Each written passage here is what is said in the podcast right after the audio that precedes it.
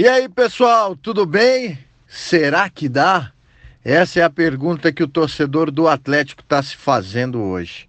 Será que é possível ainda a classificação para a decisão da Copa do Brasil? Eu não sou louco de dizer que não dá, até porque o futebol já provou que coisas difíceis acontecem é, constantemente, frequentemente. E por que, que a gente diz difícil? Primeiro, porque reverter um placar de 2 a 0 realmente é muito complicado, porque do outro lado não foi um time inferior que fez 2 a 0 e se segurou. Do outro lado é um Grêmio muito bem entrosado. Para mim, tem a melhor dupla de zaga do Brasil, da América do Sul, talvez, porque o que faz a defesa do Grêmio é impressionante. Sem falar no, no Jeromel, que é um baita de um defensor. Então, partindo desse princípio, realmente é muito difícil você marcar no adversário, no Grêmio. Dois vai ser complicado. E dois leva a decisão para os pênaltis. Dois sem tomar um sequer. Num time que tem Luan, o melhor jogador da Libertadores de 2017, no banco de reservas. Tardelli também está no banco. Ou seja, é um time muito bom que, joga, que jogou muito bem e vem jogando bem Tá certo que não começou o ano uma maravilha, mas vem melhorando. E tem um treinador, Renato Gaúcho, que além de entender muito do assunto, tem o grupo na mão. Ou seja, é um baita de um desafio para o Atlético reverter isso. Sabe qual é que é a vantagem? É que vai demorar. O jogo de volta só vai ser lá em setembro. Vai ter passado Libertadores para o Grêmio contra o Palmeiras vai ter passado muitos jogos do Campeonato Brasileiro. De repente esse panorama muda, as coisas no futebol mudam rapidamente. De repente o Atlético pode estar numa fase espetacular e o Grêmio meio que em crise. Daqui um mês não dá para se saber. O que dá para se dizer hoje é que o panorama de hoje é um desafio enorme. Em relação à partida de ontem, muitos criticaram Thiago Nunes por optar pelo Lúcio no meio-campo. Nicão ficou no banco, Bruno Nazário também. Mas é complicado. O treinador está lá todo dia, faz os testes. É impossível ele optar, nesse caso, por algo muito inferior ao que teria acontecido se ele colocasse o Nicão. A ideia dele, claro, era se fechar um pouco mais, colocar um pouco mais de experiência. O Lúcio não vem respondendo, a torcida pega no pé. Não vou aqui condenar totalmente o Thiago Nunes. É, é, é, preciso criar fatos novos, é preciso estudar o adversário, é preciso tentar, e foi o que ele fez. Infelizmente, o Lúcio não respondeu à altura do que ele esperava. Em campo, o Atlético foi muito inferior ao Grêmio. O Atlético pouco ofereceu de trabalho para o Grêmio. O Grêmio dominou toda a partida, fez o primeiro gol. O segundo, me parece que houve uma falha na formação da barreira. Ou se a barreira é daquele jeito, o goleiro não pode tomar o gol ali no canto que foi a bola. De duas, uma. Se não houve falha na formação da barreira, o goleiro está sabendo que a bola pode ir ali. Então não pode tomar aquele gol. Agora, se houve falha na formação da barreira, aí fica complicado, porque fica um buraco. E o jogador do Grêmio bate bem na bola, joga ela no cantinho e acabou fazendo o segundo gol, que complicou demais as coisas para o Atlético. Tem a volta, nada tá ganho, ainda dá. Furacão quer fazer história, mas a missão é bem complicada. O time do Grêmio está evoluindo, está tendo um ano de evolução. Então me parece uma missão bem complicada.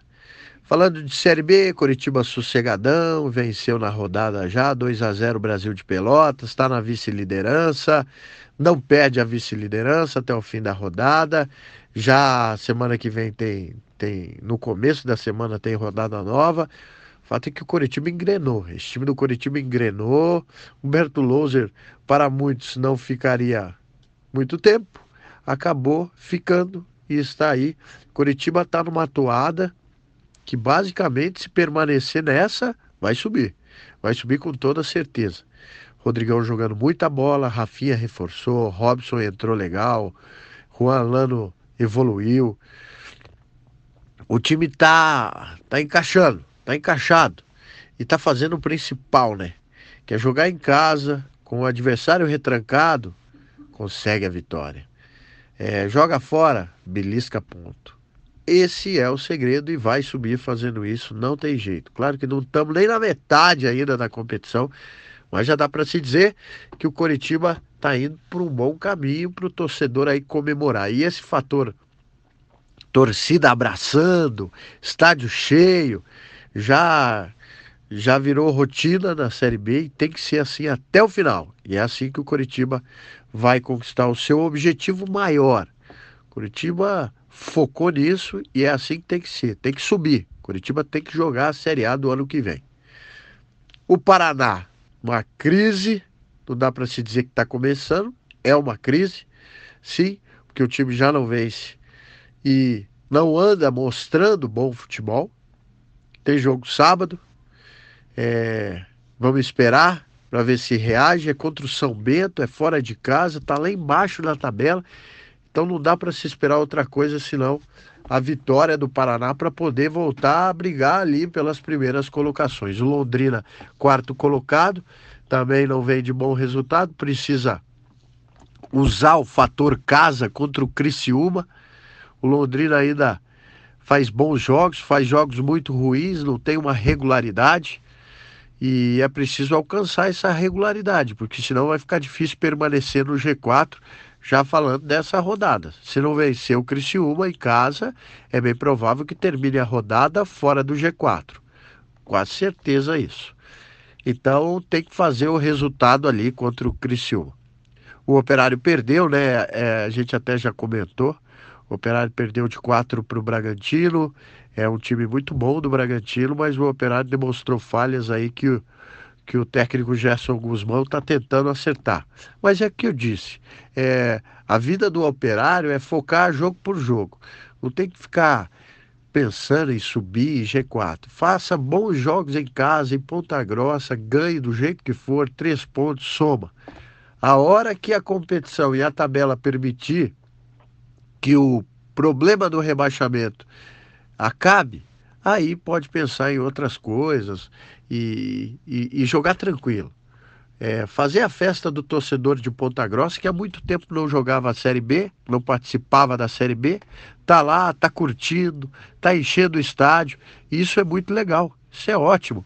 E que seja assim até o final e que, no mínimo, o operário consiga permanecer aí na segunda divisão. Fim de semana, então, tem jogo amanhã do Londrina, depois sábado tem é, pela Série B tem o Paraná e tem o Atlético também voltando a, a jogar pelo Brasileirão. Série A enfrenta em casa o Galo, o Galo Mineiro que vem bem, vem forte. No Brasileirão tá lá em cima na tabela. Então, um jogo bom aí para o Atlético recuperar a confiança e demonstrar que tem valor esse time, apesar de todos os desfalques. Né? O problema foi que o Atlético, durante a temporada foi perdendo alguns de seus pilares. Thiago Heleno na defesa, depois o Renan Lodge na lateral, jogadores importantíssimos. É, isso vai debilitando o time. Bruno Guimarães sobrecarregado e Marco Ruben parou de fazer gol. E isso acaba que vai enfraquecendo o time. Vamos esperar que o Atlético se recupere e a gente deseja ótimas vitórias para o futebol paranaense a partir de amanhã, então, no fim de semana da bola rolando no Brasileirão. Falou? Grande abraço, tchau!